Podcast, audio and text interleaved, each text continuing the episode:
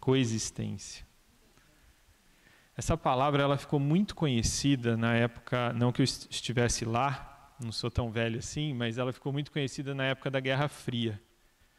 A guerra lá, aquela guerra de é, ameaças entre a, a Rússia, né, a União Soviética, e os Estados Unidos, até que um russo, ele, eu não lembro o sobrenome, eu sei que o, o nome dele é Nikita. E, oi? Ó, Khrushchev, olha só, temos um, um especialista em Guerra Fria aqui. Ele lançou, ele popularizou a palavra coexistência, que na verdade é o termo coexistência pacífica. É a ideia ali, no, no, no caso ali no contexto, é a ideia de que você pode, poderia existir no mundo, ao mesmo tempo, uma nação capitalista e uma nação comunista. E tudo bem. Eles não, podiam, não precisavam se explodir. Dava para conviver. Bom, de lá para cá, a coisa aconteceu. Realmente isso aconteceu, graças a Deus, né? Senão a gente não estaria aqui, né, nesse domingo. E, e, o que aconteceu, se você olhar para a história, hoje você tem uma potência, que é os Estados Unidos capitalista, que depende de uma potência comunista, China, e vice-versa. Né? Então, isso deu certo. Né? É claro que tem seus problemas, mas deu certo. Né? Agora, isso é a gente falar daquilo que é macro, daquilo que é de nação, de política, né? de é, assuntos internacionais. Agora, tem um, um, uma coisa que coexistência me lembra, que é casamento. e isso tem muito a ver com a gente, né? É quase União Soviética e Estados Unidos, às vezes, né? É, e, e, às vezes tem Guerra Fria, né? Às vezes tem guerra de verdade, é, a guerra é quente, mas às vezes tem Guerra Fria. Né? O casamento ele é, sem dúvida nenhuma, um exercício de coexistência. É, eu vejo eu e a Ju, colocar os, a Ju está me assistindo online, acho que por isso que ela não veio. Mas é, a Ju me ensinou a cozinhar. Muito do que eu sei hoje na cozinha foi ela que me ensinou. Mas a gente não pode cozinhar junto. Porque eu tenho o meu jeito desastrado, canhoto de cozinhar. Não é bonito de se ver. E ela não gosta de ficar na cozinha enquanto eu estou cozinhando, porque realmente não é bonito se ver. E ela é toda jeitosa, vai, vai fazendo e vai limpando, né? Então a Ju não fica comigo, mas a gente coexiste como? Olha, nesse momento a Ju vai fazer outra coisa. Né? E não vê. No final ela come. Às vezes lamenta, né, Vitor? Mas come. Então, a coexistência é algo que existe, é uma necessidade que existe tanto no macro nas coisas muito grandes, né, como nas coisas pequenas também, no casamento, nas amizades, né? Quem aqui não tem amigos muito diferentes? Não é mesmo? Gente que às vezes você ouve a pessoa e você fala, eu não sei como eu sou amigo dessa pessoa, porque ela pensa completamente diferente de mim, né? Então, é, o que, que que, que é preciso? O que, que é? Qual que é a base da coexistência? Eu gostaria que vocês me dissessem mesmo. Nós somos em, estamos em poucos aqui. Eu gostaria que vocês dissessem qual que é o segredo? Existe um segredo para a coexistência? Tolerância, amor, boas palavras. Diálogo. Na Guerra Fria ali precisa de negociações, né? Limites ponderações, respeito. Respeito é uma palavra importante para a coexistência. Né? Vamos falar, por exemplo, de religião. Né? A gente, no trabalho, a gente convive com pessoas que não creem em Deus. A gente convive com pessoas que, que creem em outros deuses, que têm outras práticas religiosas. Respeito é primordial. Aceitação Aceitação é uma coisa muito importante. Tem uma palavra que me vem à mente também, que é alteridade. Já ouviu falar dessa palavra? É essa capacidade de você se esforçar, pelo menos por algum momento, para ver a vida da maneira como a outra pessoa vê a vida. O ponto de vista alheio. Você se coloca no lugar do outro e você percebe que ele tem uma outra maneira de enxergar a vida, de enxergar o mundo. Não é um exercício que a gente consegue fazer o tempo todo, porque nós somos naturalmente egocentrados. Né? Então, a gente pensa muitas vezes que o mundo é a, dessa forma que a gente está interpretando o mundo. Mas não é. Tem pessoas que veem o mundo de forma completamente diferente, que veem a vida de maneira completamente diferente. E o Elder falou, foi você que falou tolerância? A tolerância ela é muito importante hoje em dia. A gente precisa tolerar.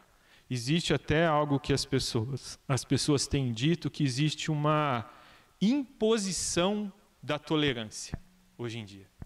Você tem que tolerar o diferente. Então, dentro dos círculos cristãos, tem se falado muito sobre a imposição da tolerância.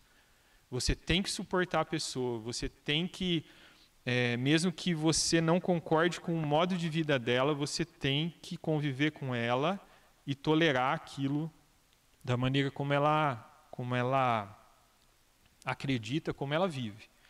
E é claro que a gente começa aí a, a viver é, algumas experiências negativas a partir dessa coexistência, porque você precisa começar a tolerar coisas que vão muito no, no cerne dos seus valores. E aí a coisa fica bem complicada. A coisa fica mais complicada ainda quando a gente fala de evangelização. Porque eu, não sei vocês, mas eu tenho uma questão assim com, com coexistência. É, fica aí no seu canto, com seu jeitinho maluco, que eu vou viver minha vida. A minha coexistência, ela passa muito pela minha, indiferença pelo outro. Eu não me importo. Se você seguir esse caminho, se você se lascar nesse caminho que você está seguindo, colha seus botões de rosa, vai seguir teu caminho, entendeu? A coisa complica para mim quando eu leio Mateus 28, Jesus diz para mim: vão e façam discípulos, batizando-os em nome do Pai, do Filho e do Espírito Santo e ensinando-os a guardar tudo que eu lhes ensinei. Como que a gente conjuga nos nossos dias coexistir com evangelizar. Porque é muito, não sei vocês, mas para mim é muito gostoso dizer, tá, vive tua vida. Vive tua vida do teu jeito. Você quer liberdade? Por mim, vai viver. Só não me incomoda, porque se eu estou te dando liberdade, eu também quero liberdade. Eu quero liberdade para vir no domingo, cultuar meu Deus, abrir a igreja, né, ouvir a palavra, pregar o evangelho. Só que olha só, aí complicou, porque o evangelho é invasivo. O evangelho é algo que te leva a ir às pessoas que ainda não conhecem o evangelho. O evangelho te tira da comodidade, da indiferença da coexistência. Eu estava falando com a Vana isso antes de começar o culto. As nossas igrejas têm vivido isso. A comodidade da indiferença da coexistência. Nós temos nos tornado, quando bem, quando tudo está bem, nós temos nos tornado pessoas indiferentes ao que está acontecendo, já que a palavra da vez é tolerância e coexistência. Então, nós ficamos aqui, eles, sejam quem for eles, ficam lá, e a coisa fica totalmente encaixotada. Para os homens é perfeito. O homem adora uma caixinha. É a caixinha disso, é a caixinha da igreja, é a caixinha da casa, é a caixinha do trabalho. É assim que a mente do homem funciona. Pelas caixinhas. Como que a gente vive hoje em dia essa tensão entre coexistência e evangelização.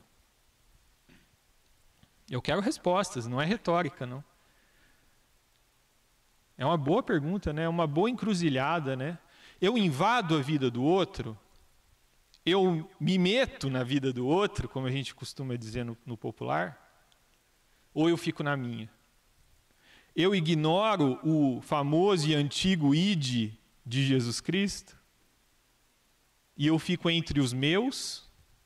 Ou eu me atrevo a falar para os meus amigos, para os meus parentes, para os meus conhecidos, nas minhas redes sociais, sobre Cristo Jesus?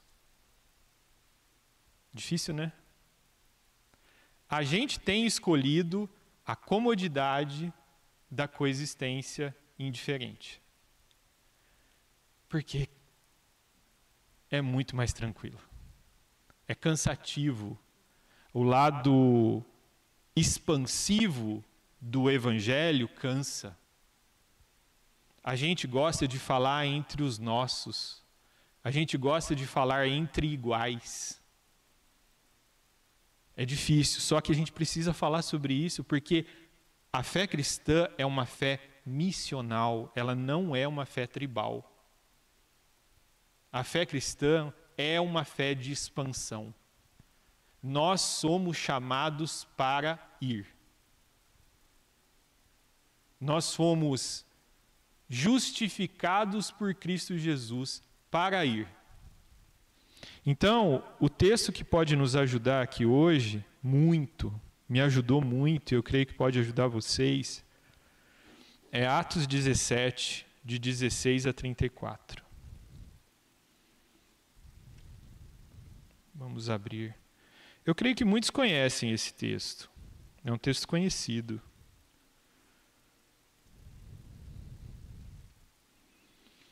Espere só um momento que eu estou abrindo uma Bíblia de papel.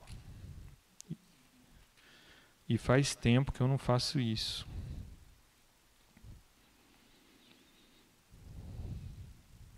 Do 16. Paulo em Atenas a famosa Atenas dos gregos.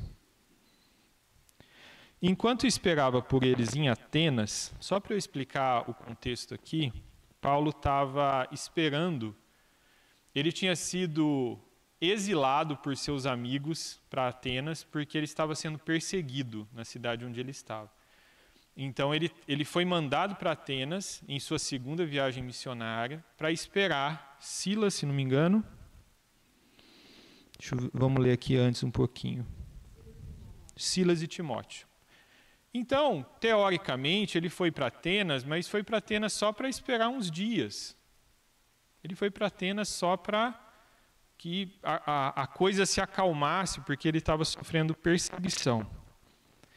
E diz o seguinte: enquanto esperava por eles em Atenas, Paulo ficou profundamente indignado ao ver que a cidade estava cheia de ídolos. Deixa eu jogar aqui para o texto se alguém quiser ler aqui.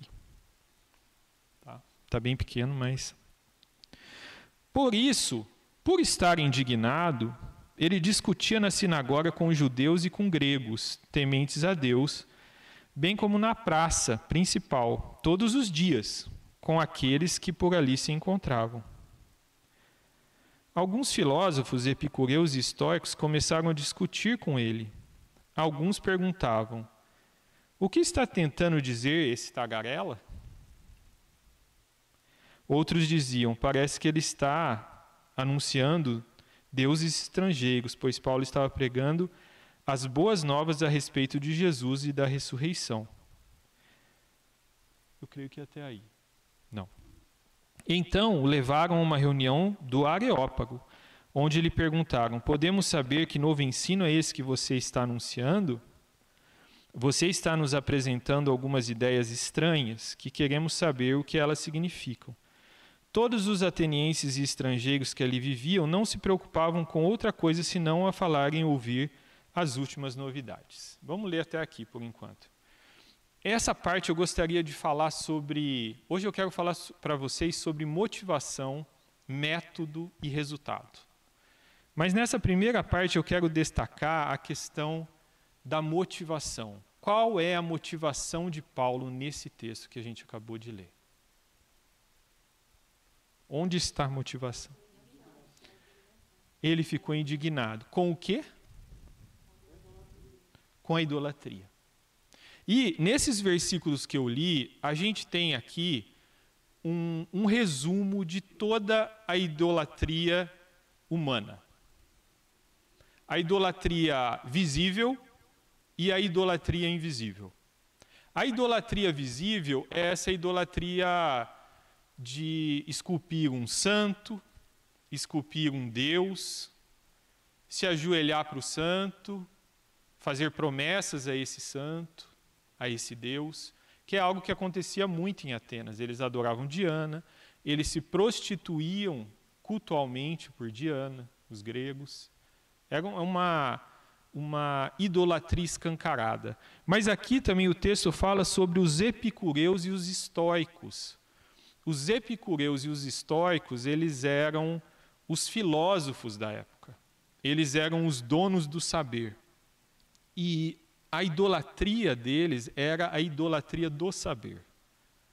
Muito presente nos nossos dias hoje em dia, né? Hoje é muito presente essa idolatria do saber, essa coisa de você desenvolver um conhecimento e você viver a partir daquele conhecimento e achar que esse conhecimento é suficiente para a sua vida. Uh, eu gostei de uma frase que resume a filosofia dos epicureus e dos estoicos. Eu, particularmente, gosto da filosofia dos estoicos e ela está muito na moda hoje em dia, para quem não sabe. E eu vou explicar por quê. A filosofia dos, dos epicureus, em resumo, é assim: aproveite a vida. Curta a vida. Viva os prazeres da vida, porque a vida é curta. Eles não pensavam muito em vida após a morte, não pensavam nada em vida após a morte. Não pensavam muito em deuses. Eles pensavam, pensavam na questão do curtir a vida. Sabe o filme Curtindo a Vida Doidado? Aquilo é um epicureu. Do outro lado, você tem os estoicos. Os estoicos são aqueles que, em resumo, dizem: aguente a vida.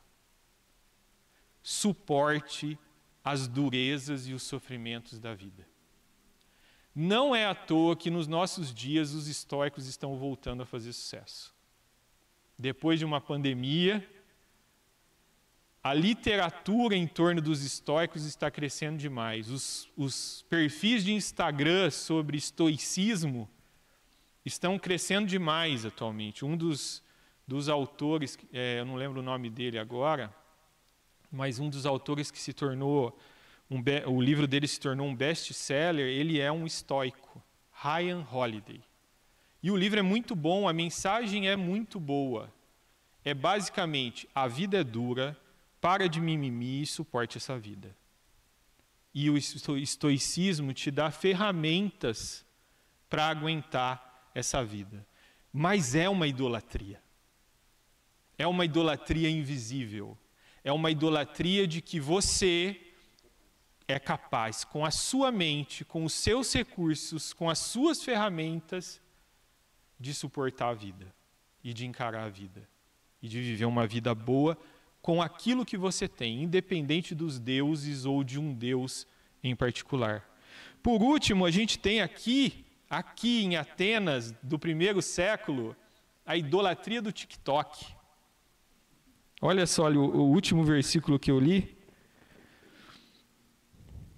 Todos os atenienses estrangeiros que ali viviam não se preocupavam com outra coisa senão falar ou ouvir as últimas novidades.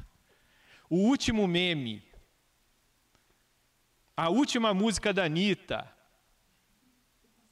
Eu tô sabendo, seu Cláudio. O último videoclipe da Anitta o último som do sei lá que banda, vocês queiram, os meninos estão mais atu atualizados do que eu. Nós vivemos essa idolatria hoje em dia. A idolatria de estar antenado e vivendo esse fluxo de informações com as pessoas. Tá bom. Isso é suficiente para a minha vida. O que importa é que eu esteja atualizado com todos os universos de todas as ficções que estão rolando por aí. Seja Game of Thrones, seja Marvel, seja DC, seja o que for, eu preciso estar atualizado com as últimas mitologias ficcionais que nós estamos criando por aí. É uma idolatria também. Sem dúvida é uma idolatria que nós estamos inseridos. Paulo, ele se indigna, ele se revolta com esse panteão de idolatrias que ele vê em Atenas. Ele se revolta. Só que Paulo tem a capacidade de entender a capacidade da alteridade que eu acabei de explicar para vocês, de olhar aquelas pessoas a partir do mundo no qual elas estão imergidas. Por quê? Vamos analisar a vida de Paulo. Paulo era fariseu. Paulo viveu sempre acreditando em um Deus único. Apenas um Deus, Criador do céu e da terra. E Saulo, né, eu estou falando de Saulo, num determinado das, momento da sua vida, ele começa a perseguir e matar cristãos justamente porque eles estão criando uma nova seita que está corrompendo a religião judaica.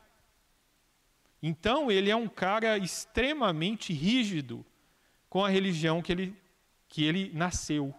Só que aí ele se encontra com quem no caminho? Com o próprio Cristo. E aí ele descobre que nas revelações bíblicas, o Velho Testamento, o Pentateuco fala e os profetas falam de Cristo e ele se encontrou com esse Cristo, então a vida dele, dali para frente, só, só fazia sentido compartilhando essa verdade para essas pessoas. Mas ele sabe que não adianta ele chegar para gregos inseridos e imergidos em idolatria e falar de Jesus como se eles tivessem algum tipo de base ou histórico a respeito desse Cristo e a respeito da fé judaica. Ele se deu conta de que falar de Jesus ali simplesmente daquela forma. Mas ele sabia que ele precisava fazer isso. Ele sabia que esse monte de, de, idolatrias que eu acabei de falar aqui, que eles viviam, era um sono. Era uma maneira errada de viver. E a motivação de Paulo é que a vida dele só fazia sentido se ele conseguisse despertar algumas pessoas desse sono da idolatria. E aí, gente, aí a gente tem um problema hoje em dia.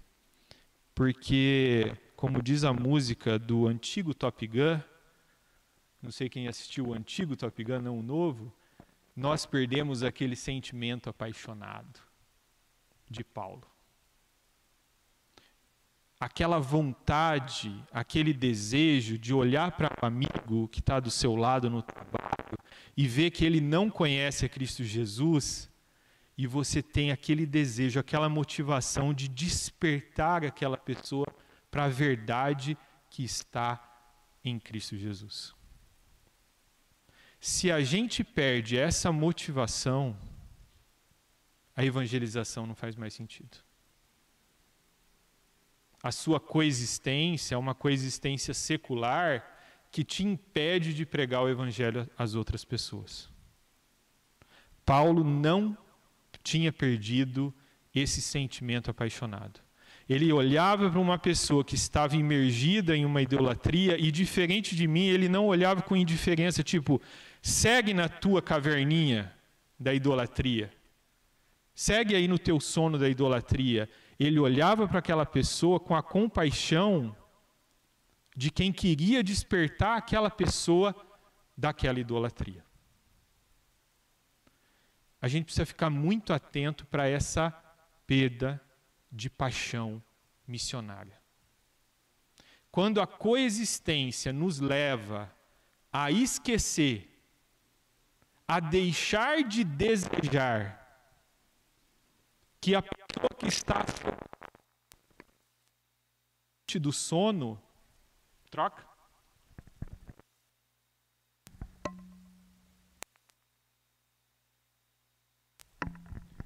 Aí, meus irmãos, não tem mais evangelização.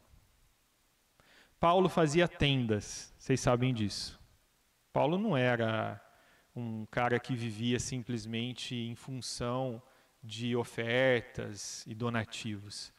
Ele chegava numa cidade, e aqui, quando a gente lê Atos, a gente pensa que Paulo ficava pouco tempo nos lugares. Não, ele demorava para chegar nos lugares, porque demorava para chegar nas cidades. E ele ficava bastante tempo nas cidades. E quando ele chegava numa cidade, ele começava a trabalhar para garantir o pão dele. Mas fazer tendas não era o foco de Paulo. A paixão, a, a paixão de Paulo o propósito de Paulo, o significado da existência de Paulo era despertar pessoas para a verdade de Cristo Jesus. Essa é a motivação de Paulo. E quando ele olhava a idolatria em uma cidade, ele se revoltava. Por quê? Porque ele conhece a verdade. Ele foi encontrado com a verdade que é Cristo Jesus. Mas vamos falar um pouquinho de método. Vamos continuar a leitura aqui, depois do TikTok, no versículo 21. Então Paulo levantou-se na reunião do Areópago, só para vocês entenderem, é o local mais importante de Atenas, é o local onde se discutia é, questões políticas, educacionais. Quando a pessoa ia para o Areópago, a coisa, o bicho estava pegando, a coisa era séria. E ele diz o seguinte: Atenienses, vejo que em todos os aspectos vocês são muito religiosos. Pois andando pela cidade observei cuidadosamente seus objetos de culto e encontrei até um altar com a inscrição ao Deus desconhecido. Ora, o que vocês adoram, apesar de não conhecerem, eu lhes anuncio. O Deus que fez o mundo e tudo o que nele há é o Senhor dos céus e da terra e não habita em santuários feitos por mãos humanas. Ele não é servido por mãos de homens como se necessitasse de algo, porque ele mesmo dá a todos a vida, o fôlego e as demais coisas. Quero dar uma paradinha só para mostrar aqui já um pouco do método de Paulo. Vocês lembram que ele viu a idolatria da cidade? Sou eu, seu Cláudio, aqui. Ele viu a idolatria da cidade, se revoltou, mas olha como ele aborda os atenienses. Ele faz um elogio. Eu vi que vocês são muito religiosos. Essa é uma palavra que nós podemos falar para muitas pessoas que nós conhecemos. Eu vejo que você é muito religioso, eu vejo que você é muito religiosa. Você toma passe na quinta, vai na missa no domingo. Acredita nos cristais. Assiste vídeo do pastor que prega sobre casais no YouTube. Hoje nós vivemos um pluralismo que é muito parecido com o pluralismo de Atenas. E Paulo começa abordando essas pessoas com uma estratégia de coexistência. Olha, vejo que vocês são muito religiosos. Vamos conversar? Vamos falar de religião, já que vocês são muito religiosos? E aí ele pega especialmente um Deus desconhecido. Não quer dizer que Paulo está falando que aquele Deus desconhecido que eles adoravam é o Deus Jeová mas ele pega aquilo como um ponto de contato. É um ponto de ligação. Se existe pelo menos um pontinho de contato entre a cosmovisão, o modo de pensar de Paulo, o modo de pensar cristão e o modo de pensar dos atenienses, esse é o único ponto de contato, um Deus desconhecido. E Paulo usa exatamente esse ponto de contato. Paulo elogia os atenienses e usa esse ponto de contato. Só que aqui é interessante você perceber que, apesar dele começar dessa maneira empática, ele bate forte nos atenienses. Quando ele diz o seguinte: Esse Deus de um só fez a vida, o fôlego e as demais coisas. De um só ele fez todos os povos para que povoassem toda a terra tendo determinados tempos anteriormente estabelecido e os lugares exatos em que deveriam habitar. Deus fez isso para que os homens os buscassem e talvez, tateando, pudessem encontrá-lo, embora não esteja longe de cada um de nós. O que ele está dizendo para os atenienses é: vocês estão na mais escura das cavernas. E isso é muito importante para os atenienses por causa da caverna de Platão. Vocês não estão vivendo a verdade. Vocês estão vivendo cegos. Vocês acham que vocês são os conhecedores das coisas. Vocês acham que vocês estão adorando Deus certo, mas na verdade o que vocês estão fazendo é tateando no escuro. Vocês nem sabem onde vocês estão. Esse é um método de Paulo e aí ele vai mais longe nesse método. No versículo 28, ele diz o seguinte: Vou continuar aqui. Pois nele vivemos, nos movemos e existimos, como disseram alguns dos poetas de vocês, também somos descendência dele. Aqui é muito interessante que Paulo usa o conhecimento grego. Esse, essa citação que ele faz pois nele vivemos, nos movemos e existimos, é a citação de um, de um poeta grego que viveu 600 anos antes de Cristo. Fazia parte da cultura grega. Paulo vai no cerne, no núcleo da cultura grega, para fazer ponto de contato. E uma, um ponto de contato interessante desse, desse texto é que ele usa o nós.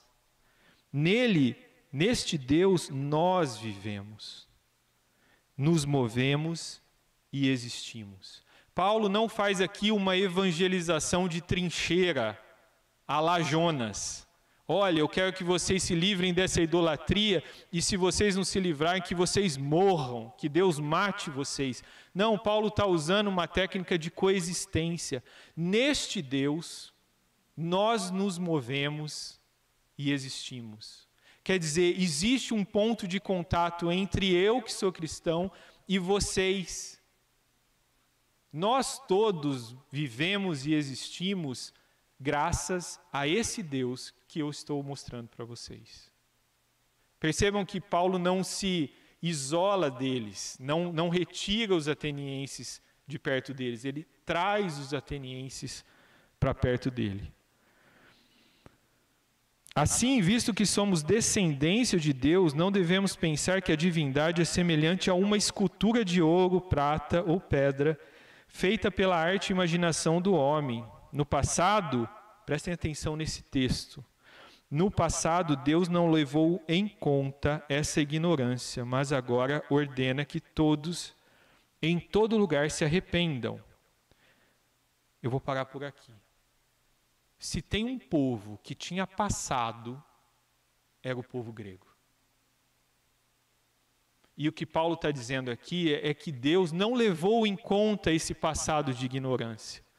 Outro dia eu aprendi que se nós temos o método, método de escrita das crônicas, se nós conseguimos hoje escrever num blog ou num, num feed de Instagram Hoje eu passei por dificuldade, hoje eu li um livro assim e o livro me edificou muito. Sabe esse formato de crônica, de artigo? Foi graças aos gregos. Foram eles que começaram muito antes de Davi existir, muitos e muitos anos antes de Davi existir, essa técnica de escrita. Esse povo é um povo que Paulo sabe que tem passado, que tem história. E o que Paulo está dizendo para esse povo é que esse Deus não levou em conta esse tempo de ignorância. Não levou em conta esse tempo de esse passado e aí continua dizendo o seguinte: Pois estabeleceu um dia em que há de julgar o mundo com justiça por meio do homem que designou. Quem é esse homem? Cristo. Percebam a maneira grega de contar o evangelho que Paulo teve aqui? Porque Messias não faz sentido nenhum para um grego. Cristo não faz sentido nenhum para um grego. Jesus, muito menos ainda. Ele está contando uma narrativa e nessa narrativa ele coloca Deus como um homem que Deus designou. Vou ler de novo. Pois estabeleceu um dia em que há de julgar o mundo com justiça por meio do homem que designou. E deu provas disso a todos, ressuscitando dentre os mortos. Aqui pegou. Aqui ele arrumou uma encrenca com a cosmovisão, com a mentalidade dos gregos. Porque se tem uma coisa que grego não quer, é ressuscitar com o corpo. Porque no pensamento grego, o corpo é algo que só atrapalha a transcendência. Só atrapalha a tal da metafísica. Só atrapalha a abstração das ideias, os pensamentos. O corpo, para o grego, é algo totalmente dispensável. E o que Paulo está falando aqui é que esse Deus, este homem, vai trazer a ressurreição. Que o grego vê, ouve aquilo e fala: Meu, o que, que é isso? Isso não faz o menor sentido. Isso me lembrou um amigo de escola do Vitor, que ele me contou uma história, né, Vitor? Que o teu amigo não faz a menor ideia de como é o meio evangélico. Né? Ele confunde padre com pastor, pastor com padre, ele não faz ideia nenhuma. Quando a gente vai para uma escola hoje, a gente pensa que as pessoas conhecem da, da mentalidade que a gente tem, da palavra de Deus, do Evangelho, de Cristo Jesus, as pessoas são atenienses. As pessoas não conhecem e muitas vezes a gente fala como se ela fosse igual a nós, nesse sentido de conhecimento, de maneira de entender o mundo. Nós estamos convivendo com pessoas como essas pessoas que Paulo estava falando aqui. Quando ouviram sobre a ressurreição dos mortos, alguns deles zombaram, e outros disseram: A esse respeito, nós o ouviremos outra vez. Com isso, Paulo retirou-se do meio deles. Alguns homens ajuntaram-se a ele e creram. Entre eles estava Dionísio, membro do Areópago, e também uma mulher chamada Dâmaris, e outros com eles. Percebam que a metodologia de Paulo trouxe três tipos de resultado nessa evangelização. Primeiro deles, zombaria. Segundo deles, um leve interesse. Depois a gente, né, toma alguma coisa aí, conversa de novo, vamos ver melhor como é que fica isso aí, quero te ouvir mais, vamos conversar, você vai lá em casa, já ouviu isso?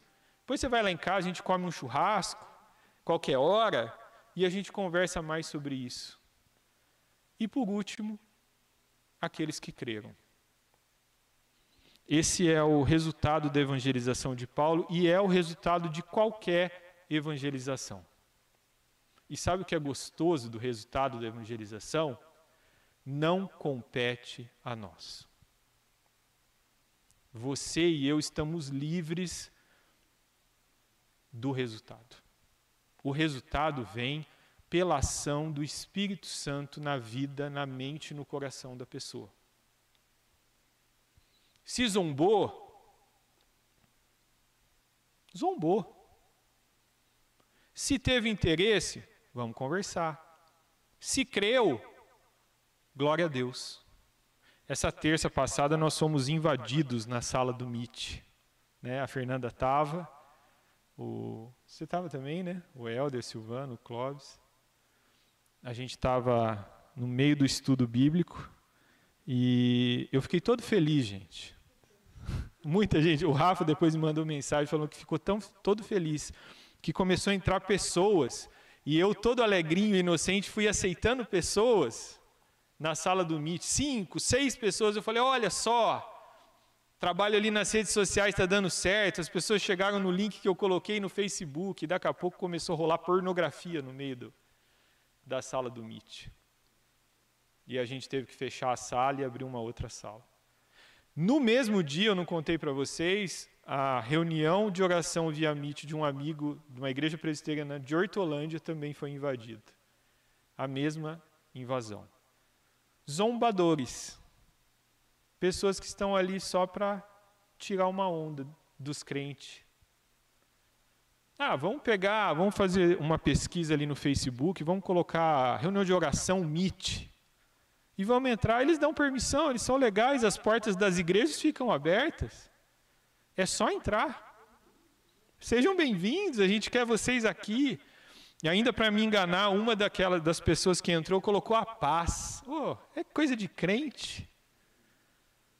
Deve ser no mínimo assembleiana, né? Colocou num grupo de uma igreja lá e vamos que vamos, zombadores.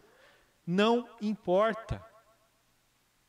Nós sempre teremos os zombadores, sempre teremos os eternamente interessados pra, por conversar um pouco mais, e nós teremos aqueles que vão crer. Não é uma tensão, é uma convergência. A gente precisa coexistir. Nós estamos em Atenas. Não se esqueçam disso. Nós estamos nesse contexto. Nós vivemos num mundo imergido em idolatria escancarada e visível de deuses, de santos, de entidades espirituais, num mundo inserido em idolatria do saber, nós vivemos inseridos no mundo da idolatria dos news, das notícias, das novidades e do entretenimento. O cristão, ele é chamado para olhar esse contexto e ter uma visão lúcida desse contexto. Nós não fomos chamados para mergulhar nesse contexto.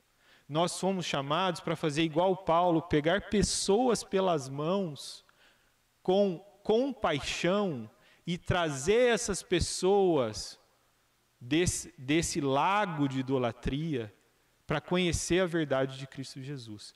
Para isso, nós não podemos abandonar a motivação. Eu sei que você trabalha, eu sei que você estuda, eu sei que os jovens têm muitos sonhos, mas se você é cristão, o maior propósito da tua vida, o maior significado, o que mais traz significado à sua vida, deve ser o de despertar pessoas para a verdade de Cristo Jesus. Vamos orar. Senhor Deus, muito obrigado por essa noite, por podermos estar aqui livremente nesse país, nessa cidade, falando de Ti. Senhor, vivemos num, num mundo que está e continua mergulhado em idolatria, e o Senhor sabe que a Tua igreja anda muitas vezes acomodada, Senhor. Muitas vezes nós nos perdemos no egocentrismo das nossas vidas, Senhor. Desperta a tua igreja, Senhor. Dê a nós, Senhor, de novo o significado, Senhor, o propósito da nossa vida aqui, Senhor. Que a gente encontre na evangelização, que a gente encontre na missão que o Senhor nos deu, ah, o maior propósito para acordarmos de manhã, Senhor, e vivermos nossas vidas, nosso trabalho, nossos estudos, nossa vida em, em família, Senhor. É o que te pedimos, Senhor, em nome de Jesus. Amém.